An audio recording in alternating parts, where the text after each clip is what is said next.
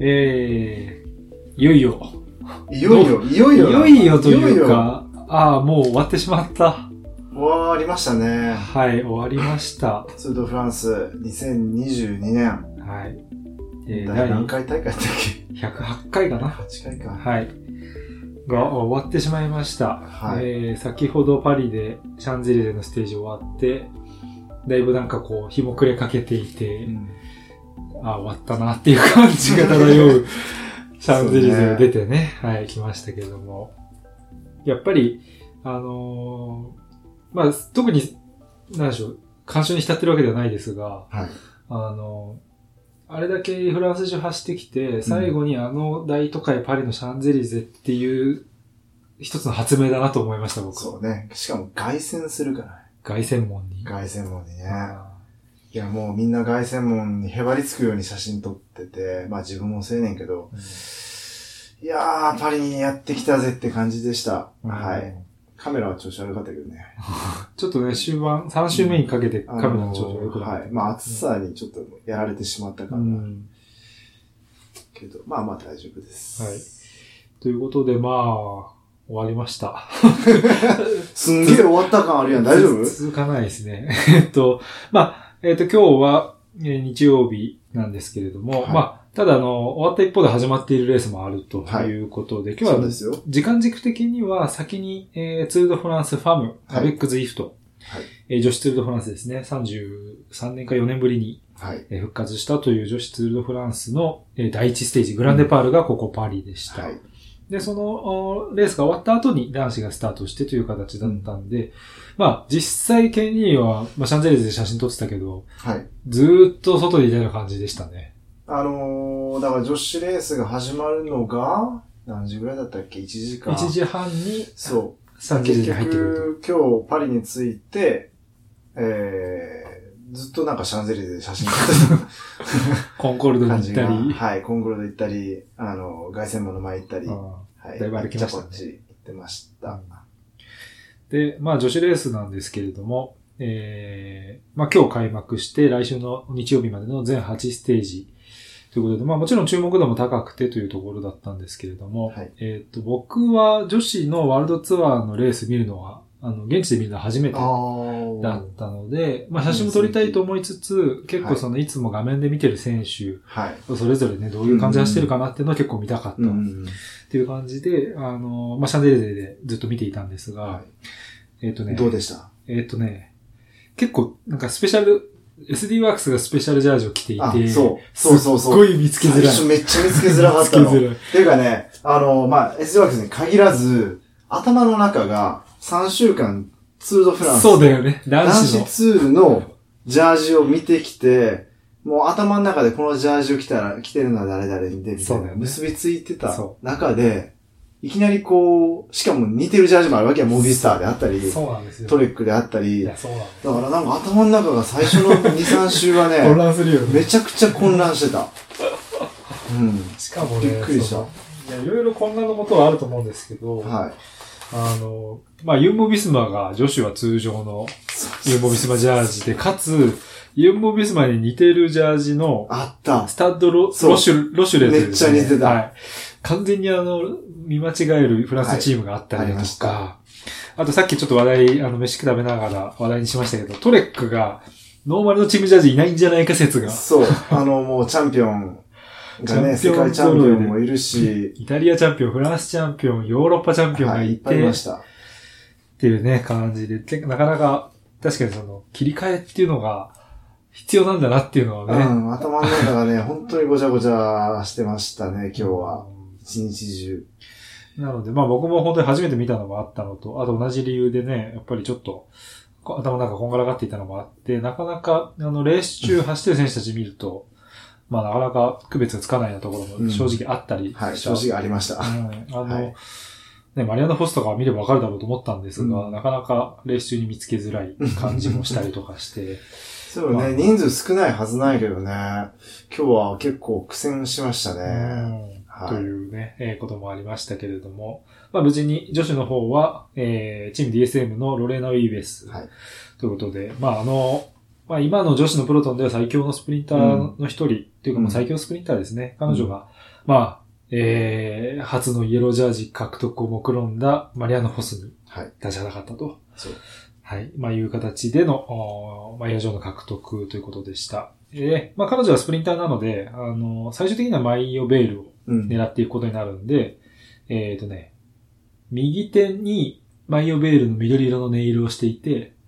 左手にはでもマヨジョームの黄色のネイルしてたんですよ。まあまあ、初日勝てば、そうところでね。ということで、うんまあ、はい。あの、完全に狙っていた勝利だったということでした。記者会見の中でもね、あの、女子は、これパリだからなのかな、あの、本人がちちゃんと登壇して、そうね。なん記者か久しぶりにそういう、えっと、記者会見うんだったんで。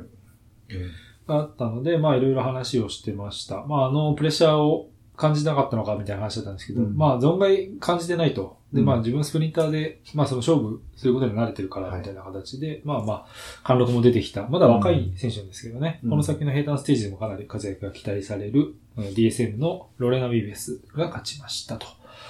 まあ、そのステージが終わって、は1い。時間後くらいにはもう始まったえのっかなと、まあ、レースとしては1時間後ぐらいに始まったのかな。うんただまあ、シャンゼリゼにも付きっきりだったんで、うん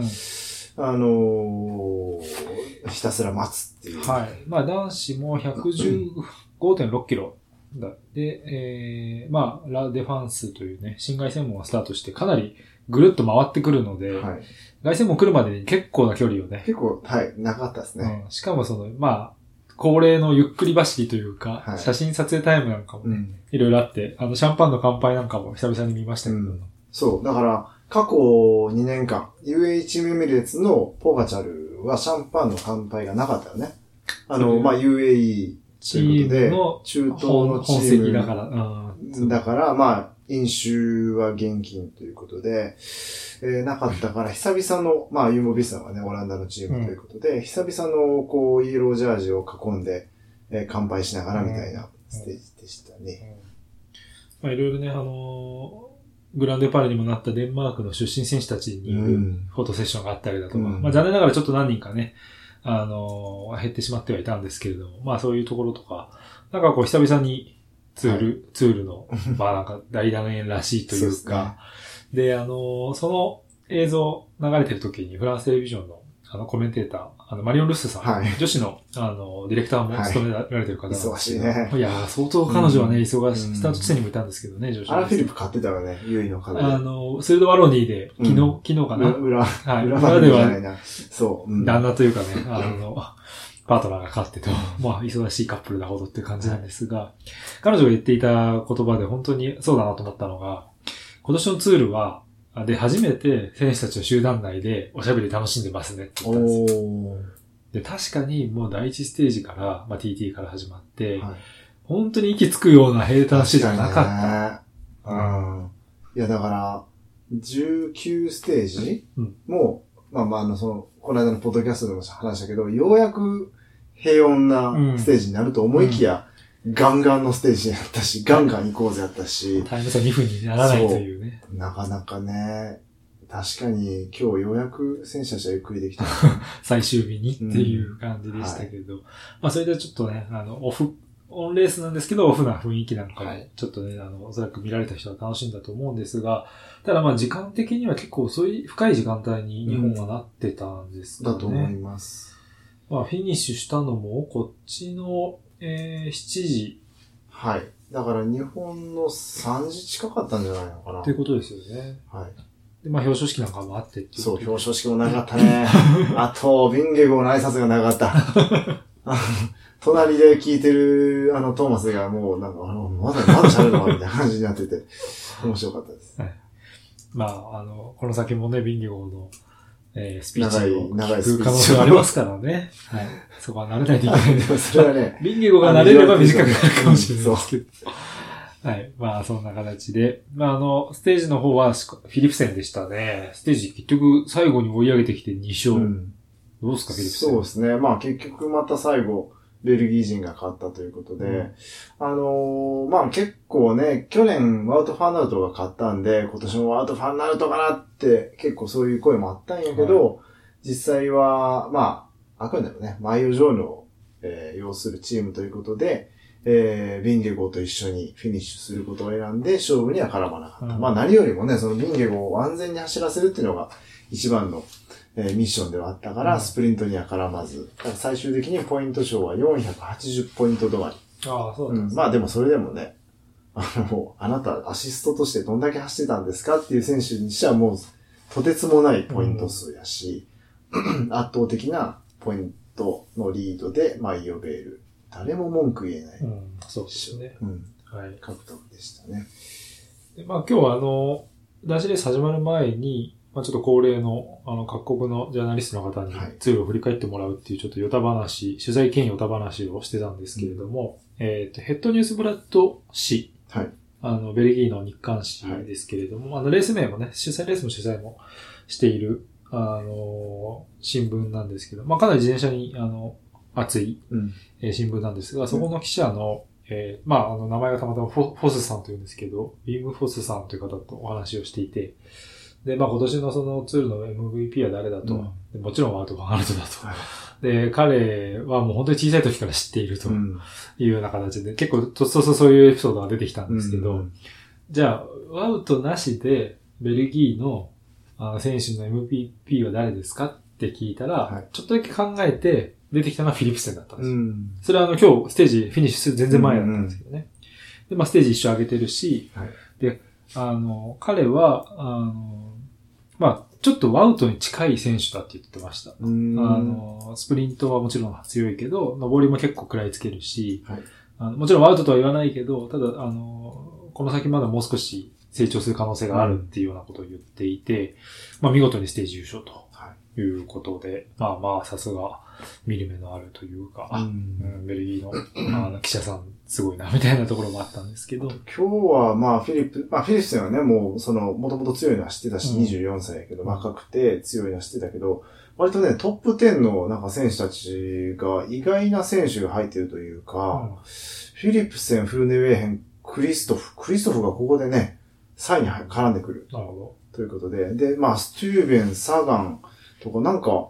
まあ、ピュアスプリンターでもない選手が上に絡んできたっていうのなんかが、ど。と、北のクラシックっぽいというかね、クラシック選で、まあ、えー、ピュアスプリンターで言うとカリビアンが8手。位、うん。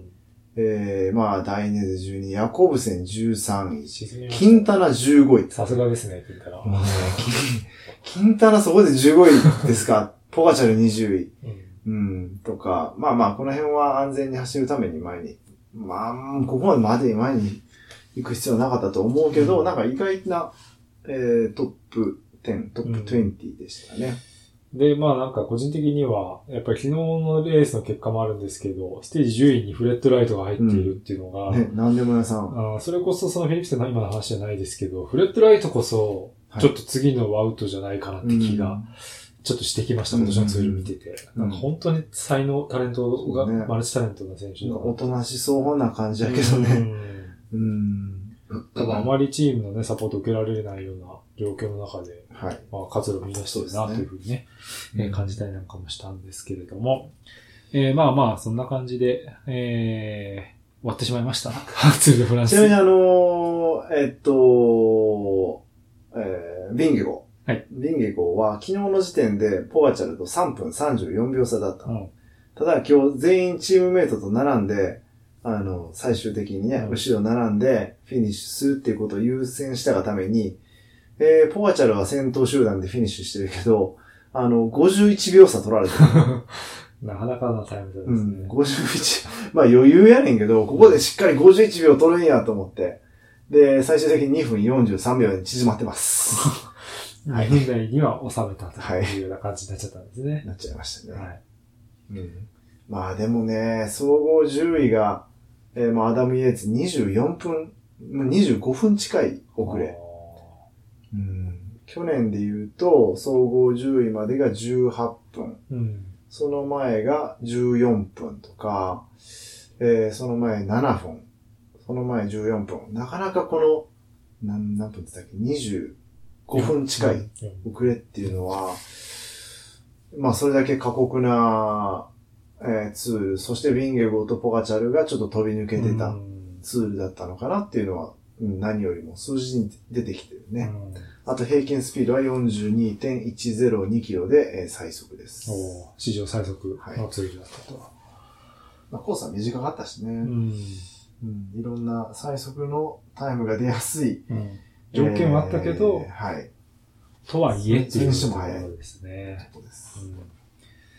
はい。まあ、そんなわけで、えーポガチャル、まあなんかか各メディアのね、あのー今日の記事なん、昨日今日の記事なんかだと、これでポガチャルは初めて、あの自分がツール、タイトル保持者じゃない日々を生きることになるみたいなね、はい。えーちょっとことをあタイトルについたりもしてましたけれども、まあ、当然この来年以降のところ、まあ来年の話をしてるとね、鬼が笑うかもしれないですけど、まあリベンジャーとしての、はい。ボガチャルっていうところが、まあ一つ軸になって、うんうんうんまあツールが展開していくんだろうなっていうところですね。ごめんなさい。大会公式のリザルトで言うと、42.026キロ。うんこれは最速なのかなまあ、とにかく早かったうんツールでしたね。そう、山から何から全部含めて42キロだからね。まあ今日が多分平均が結構遅かった、39キロ切ってるくらいだと思うんですけど、まあね、さすがにシャンゼリゼ早くってことはないにせよ、はい。今日も少し気持ち早ければ、だい ぶ、だいぶ早くなっちゃってますまあねね。はい。はいちなみに、あのーまあ、賞金額も全部確定しておりまして、はい。えー、一番多いのはもちろん、ユンボビスマ。はい。これは、4まあ、4 78万ユーロぐらい。 9000万円くらい。1億円に届かないくらい。続いて、UH エミレッツが32万。あ5000万円くらいですね。最下位は一アスタナではい。 1万5千ユーロ。 200万円くらい。 200万円ぐらいあとあ。いうところでした。何倍ユンボビスマはアスタナの、えー、だから、うーん、6 50倍ぐらいうん、でも、稼いだ。なんか、あんまりロードレースって、賞金の話題が出ないっていうか、はい。あんまりその賞金でどうっていうことを語られないですけど、はい確かにその数字で額で聞いちゃうと、うんやっぱそんだけ稼げるチームがある一方で、稼げてないチームもあるってなるそと、なかなかその選手とかスタッフの士気というかね、その辺にも影響してきそうだなっていう気もねはいちょっとしてきますね。まあ、アスタナはちょっとね、彼が薄かったのは正直あったかなと思う、うんいうこともありますけど。確か にね。はい。はい、ただ、ルツェンコは、総合そ9う位か、そうか、と総合い9うことで、位まあ、奮闘したか。はい。あ形ですね。本当にあ、あの、カザフスタンを代表する選手としての、うんもう走りを見せたのかなというところですね。はい。まあまあ、そんなわけで、えー、この、ツール・ド・フランスも21ステージ、えー、グランフィナーレも迎えまして、まあ、終わるときは意外とあっさり終わるなっていうの が、正直な感想いやあんな感じです。あんな感じなんですけはいど、はい、まあまあ、あんな感じですね。ただ、あの、フィニッシュラインから200メートルぐらい後ろで僕見てたんですけど、はいやっぱ終わった後の選手たちのその表情のほぐれ方とか、お互いすごい健闘を称え合ってる感じとかっていうのは、うすごくやっぱり、そこは本当に3週間戦うってことがどういうことなのかっていうのは感じさせましたね。だから、まあね、取材陣も、これが終わったら、次、また来年のツールまで会わない人もいるし、う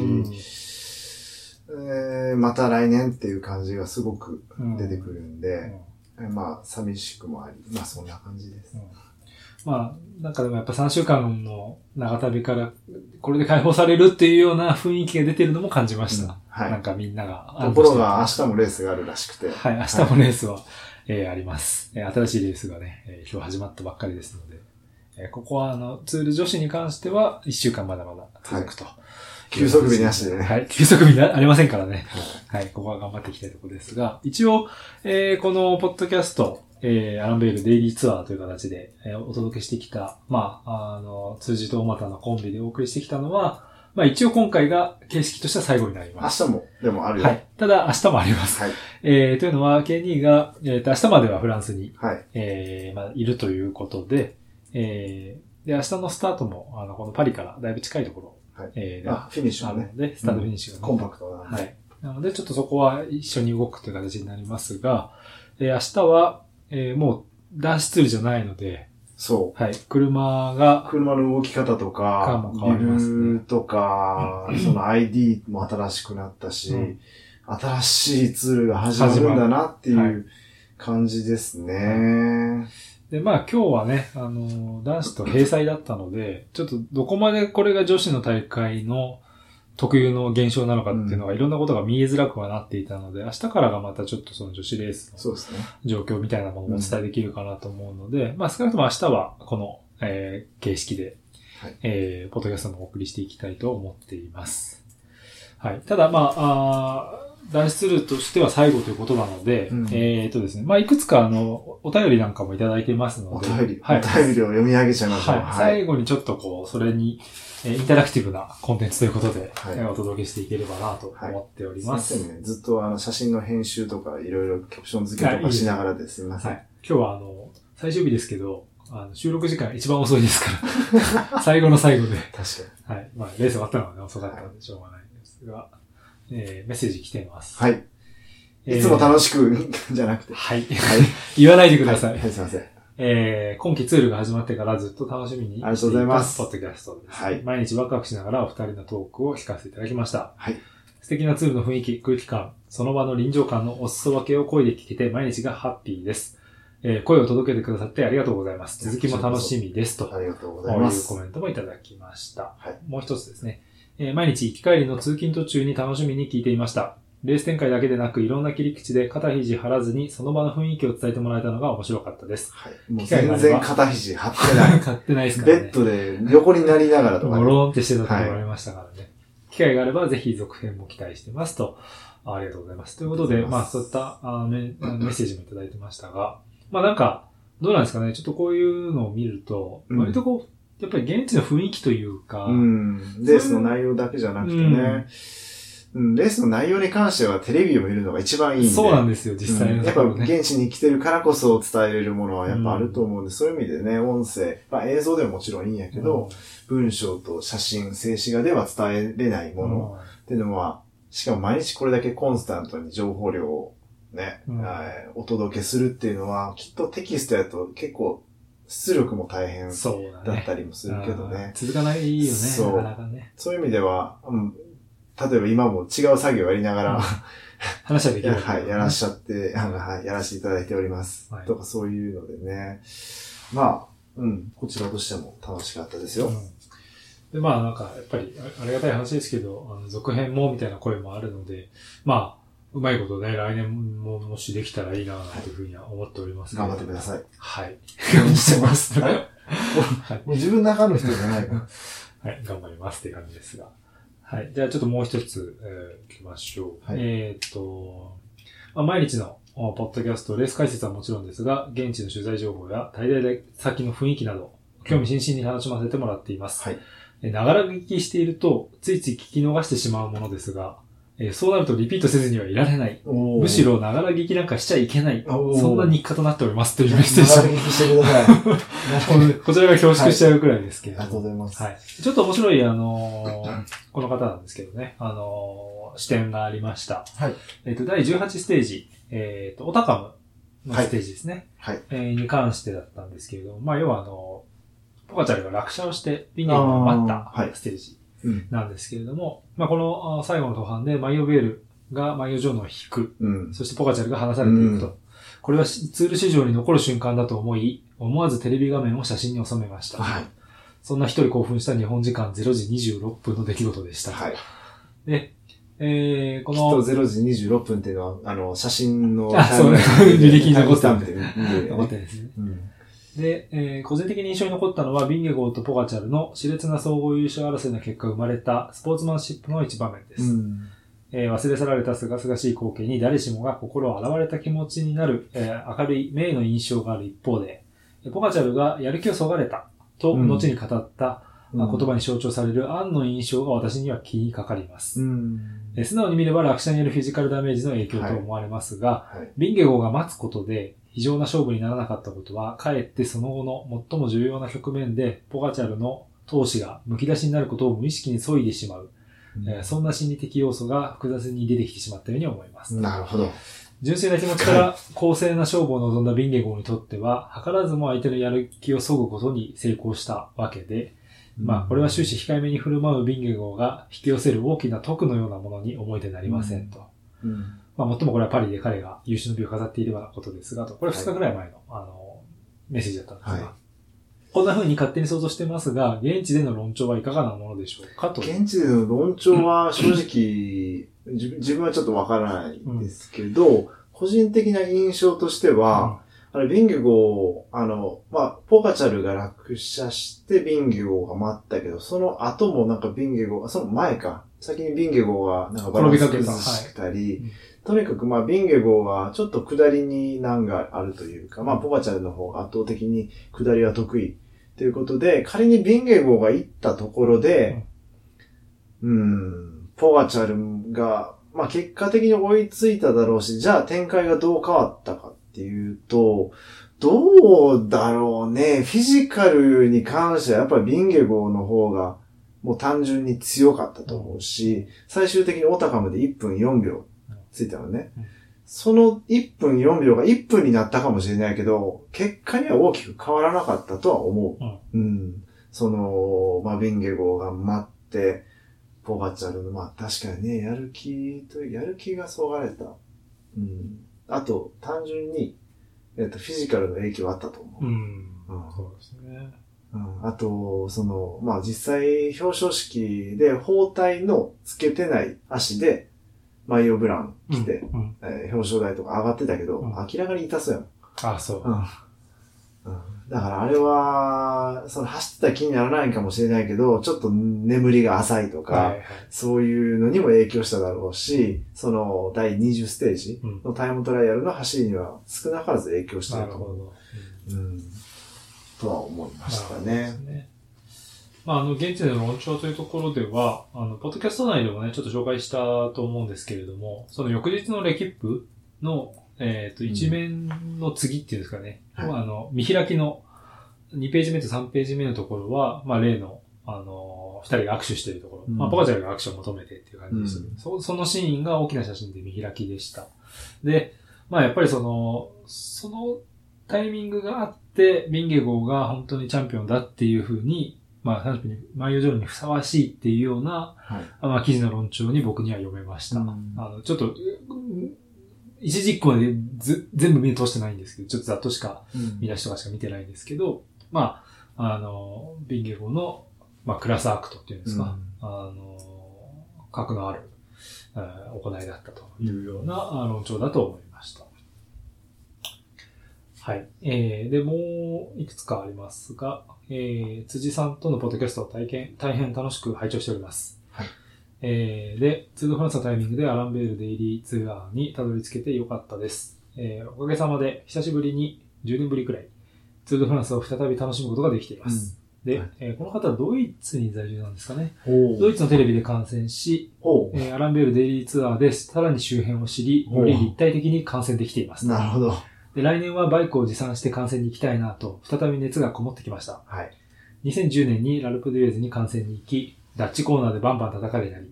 えー懐かしいです。今度はラルプデュエーズとモンバントゥに行こうかと考えていましたが、えー第18回のプログラムですね。オタカムの回ですが、これを聞いて、えーオービスクとオタカムの方が今は行きたい気分になりました。そうね。ピレネは、アルプス走ったことある人は割と多いと思うけど、うんピレネって意外と少ないかもしれない。ちょっとマニアックう、なんだ感かじが、ら、まあ、トゥールマレーもいいし、結構コンパクトに、うん、いろいろ回れそうではあるよね。ううんん。そうですね。で、えーと、一つ質問があって、えー往年のツールで、えー訪れていたピレネーのサイクリスト協会ってどこでしょうかって質問が来てて、まあ、これうんあの、僕ちょっと事前に調べておきました。はいえっ、と、ポーの町からん70キロほど北なので、北なのはいか。、ちょっと、いわゆるザ・ピレネーって感じから離れちゃうんですけど、えっ、と、ラバスティド・ダルマニアックっていう町があって、はい。そこのシャペル・ノートルダムでシクリスト、まあ、はいサイクリストのうん聖母協会ですね、うんっていうところがあるんですが、そこが自転車博物館を併設していてうん、たくさんジャージが飾られていると。あの、イタリアのママドンナ・デル・ギザロはいに並ぶような、そういうじあの自転車の協会というのが、まあ、割とピレネー近く、はい。フランス南部側にあるということでしなた。るほはどい。まあね、オタカムとか走りつつそういうところを訪れるっていうのは非常に良さそうですね。まあ、イタリアもいいですけどね。はい。イはタリい。アも。トスカーナとかね、ドロミテもいいですよ。はいまあでも、あるもちろんアルプスもいいし、ピレネーもいいし、まあ基本的に山、ええー日本にはないボリューム感というか、そ景色とね、その走りごたえっていう意味ではすごいいいと思うし、うん実際、えーまあ、こう交通量す全くないわけじゃないけ ど、なんかこうサイクリストにも優しい優し、しい。本当に優しい。うん、なんか、すごい楽しく走れるやんっていう環境があるんで、まあ輪行ってなるとね、ちょっとこう敷居が高いかもしれないけど、意外とやってみたらなんかできるもんだと思うんで、だからまあツールと、ツールと絡めて普通に自転車持ってくるとか、うん本当に楽しく、うん。だから自転車乗ってるついでに近く通るからツール見に行くとかやったらもう一番最高やうん、そうだね。ね。まあそういうちょっと、そういう楽しみ方みたいなのも、なんとなく裏テーマ的にはね、紹介したいなっていう気持ちがやっぱ僕らもあって、うんなんとなくそういうの伝えてたつもりもあったんですけだど、から来年は自転車持ってこようか。それはいいよねう。んそれでちょっと休息日に走って、だから釣りしてる場合じゃないですよ。ああ、じゃあ、あ難しいな、忙しいな、休息 日。そう。でもちょっと自転車持っていくっていうのは、なんか自転車持って回ってる、プレスなのか関係者なのかね、人もいましたし、まあ、あの、全然ないことはないかなというふうにね、えー思いました。はい、えー、あとじゃあ2つほど。はいあー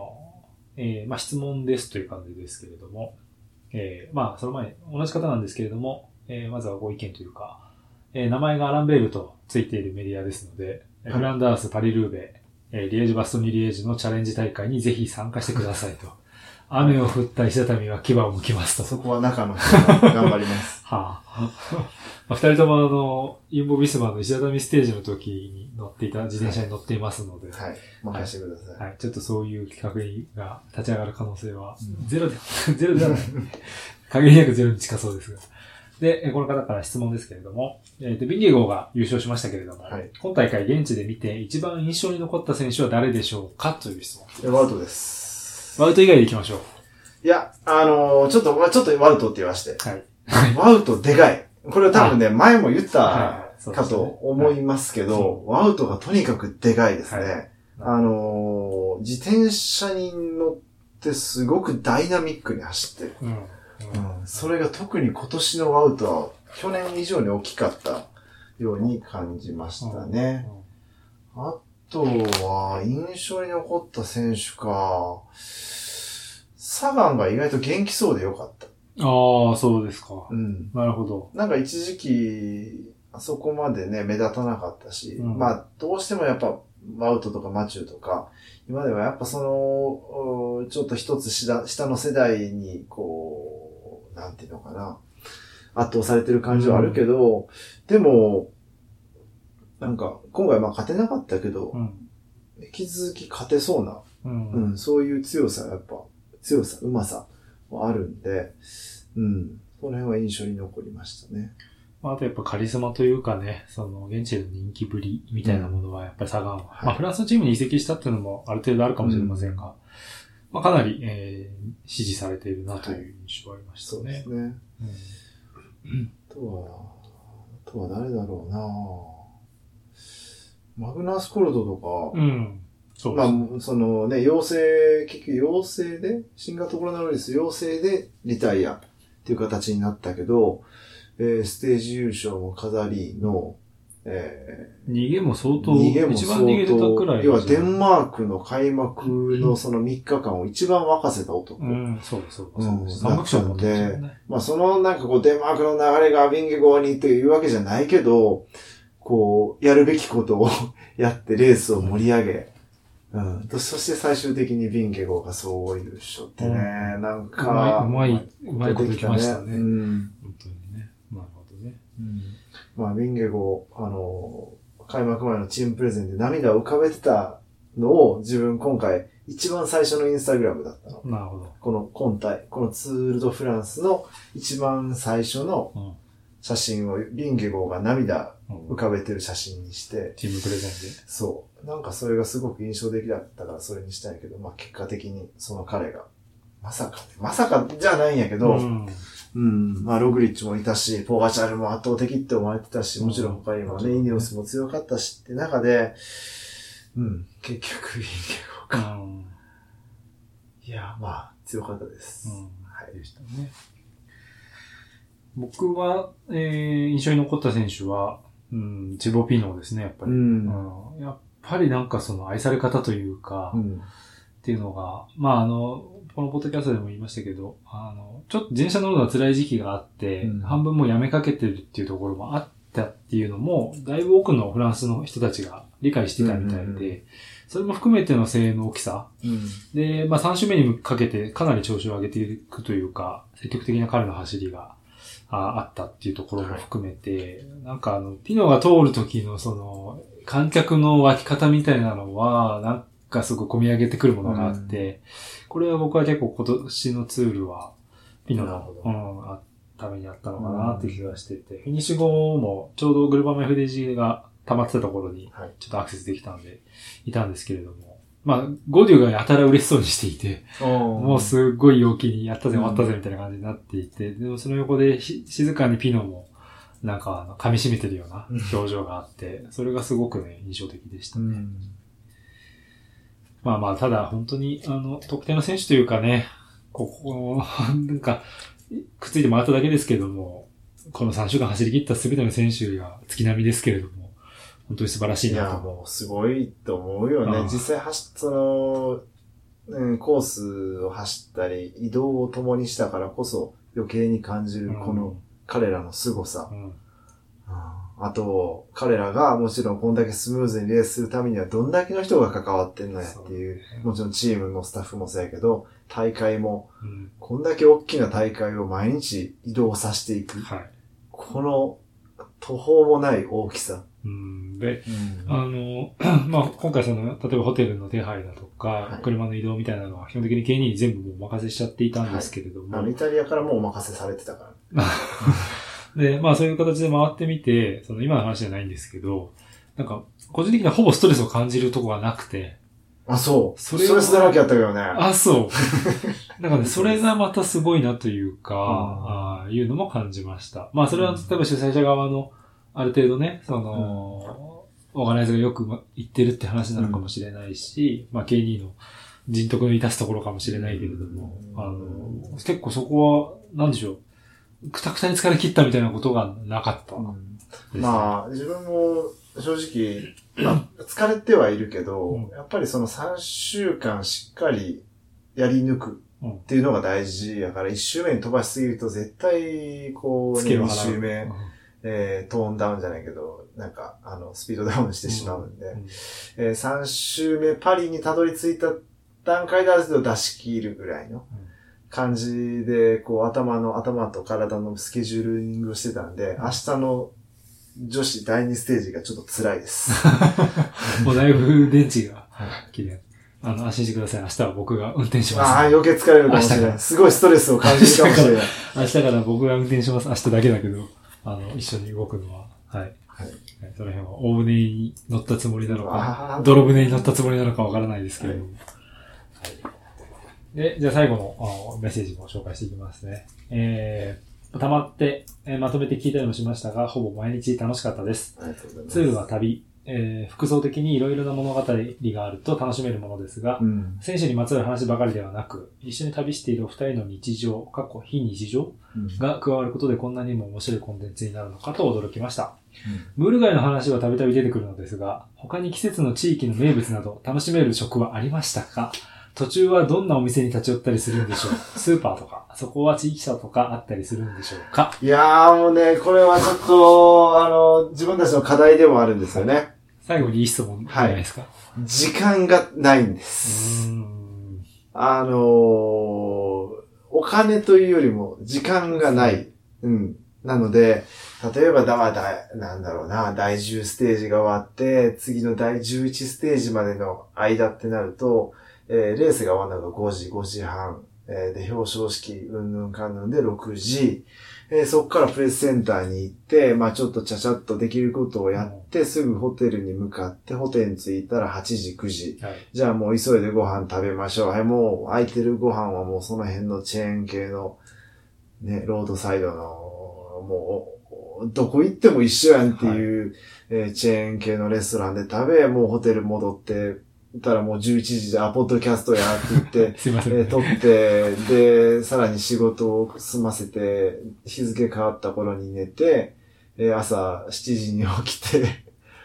で、またそこから、まあ仕事したり、まあもちろんコースチェックもその間にやったりもして、えーで、じゃあ9時半集合って言って、えーあ、じゃあ9時半に、えー車に行けばいいと思いきや、まあ9時15分ぐらいにはイタリア組がもうさっき車で待ってるっていうそうですね。感じだったんで、そんな感じで、えー毎日がとにかく時間が足りないうんんで、なかなかね、じ地元のものを楽しむっていうのがそうなんですよね。難しくて、はい本当は地元のものをとにかく食べて、う飲んでうんっていうことをしたいけど、なかなかそういう店の空いてる時間であったり、えロケーション的にねロケーションちょっフとィニ郊ッ外のシュからスタートの動線上にうまいことあればいいけど、なかなかそれもなかったりなそんうで、だから、その、立ち寄る街の、例えば旧市街とかそういうところに泊まることがないから、はい。なかなかその、いわゆるいいところ、その街のいいところには実はリーチできてないっていうのがあるよね。そう。それはちょっとジレンマでもあって。ただね、それに関しては、ちょっと仕事のやり方を根本的に変えないと、えー、なかなか楽しめないうんかな、お金的なものでもないんで、はい、一日のルーティンの中になかなか、えーそういう時間を設けることができないっうん。て感じです。ですよね。なので、まあ、あのー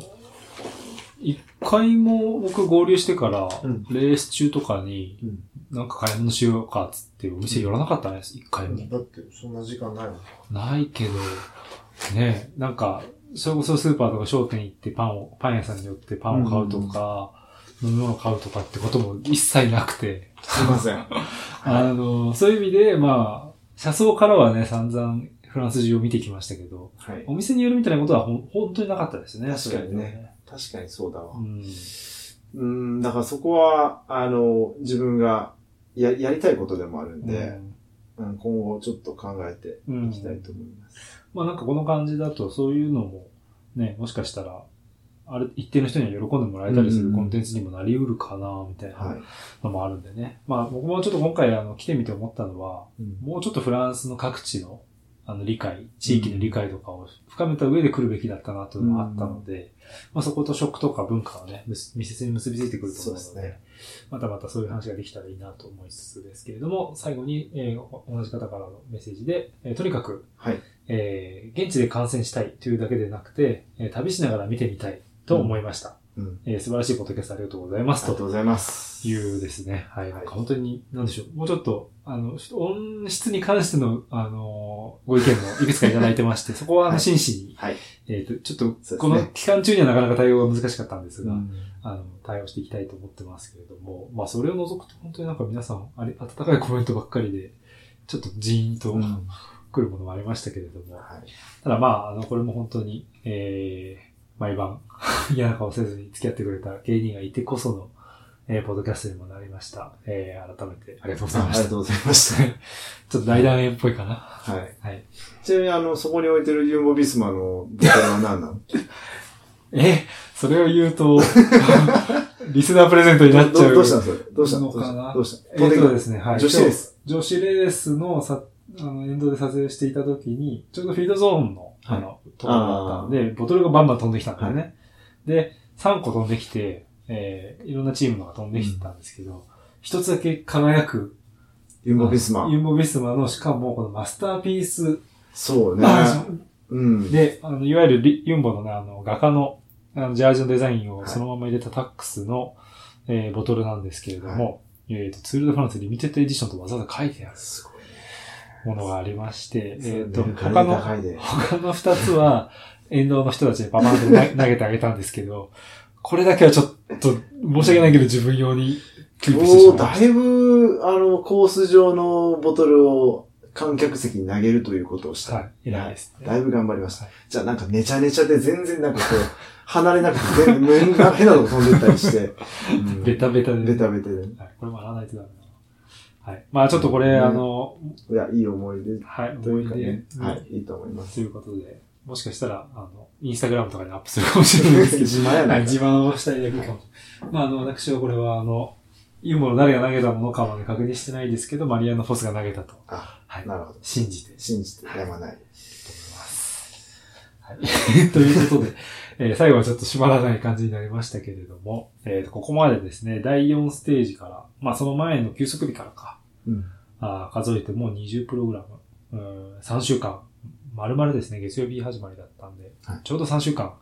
そうですねえー本当にお付き合いいただいた皆様にはあー感謝してもしきれないということで、えーありがとうございました。えーまあ、一応これで、あの、アランベールデイリーツアーという形で、えー、頭痛ドフランスのおカバレッジとしてはあー終了と、はいい、うことになります。えーなんか最後に言い残すことあり ますかいや、ちょっと早く仕事終わらせない。早く寝 ないと、はい、早く、早くね、えー明日がまた、はい明日も明日コース何も見てないから、はい、明日もあります、明日はもうじゃあお任せします、はい、任せてください。はい泥船に乗ったつうもりわでードロブルだ、はい。共に沈まないようにしたいと思いますが。はい、まあ、というわけで本当にあの、お付き合いいただきましてありがとうございました。いろいろとまあ、お聞き苦しいところもあったかと思いますけれども、またこれに懲りずね、あの、アランベールのポッドキャストにもお付き合いいただければと思います。とりあえず明日はまたこの二人で、はいあの、そプロうですねグラムとしてお届けしますので、えーまた明日お会いしましょうという締め方をさせていただきたいと思います。えーアランベールデイリーツアーお付き合いいただきましてありがとうございました。えーお相手はジャーナリストの小俣ゆふたと、えーフォトグラファーの辻圭でした。 3週間ありがとうございました。ありがとうございましたさよなら。さよなら。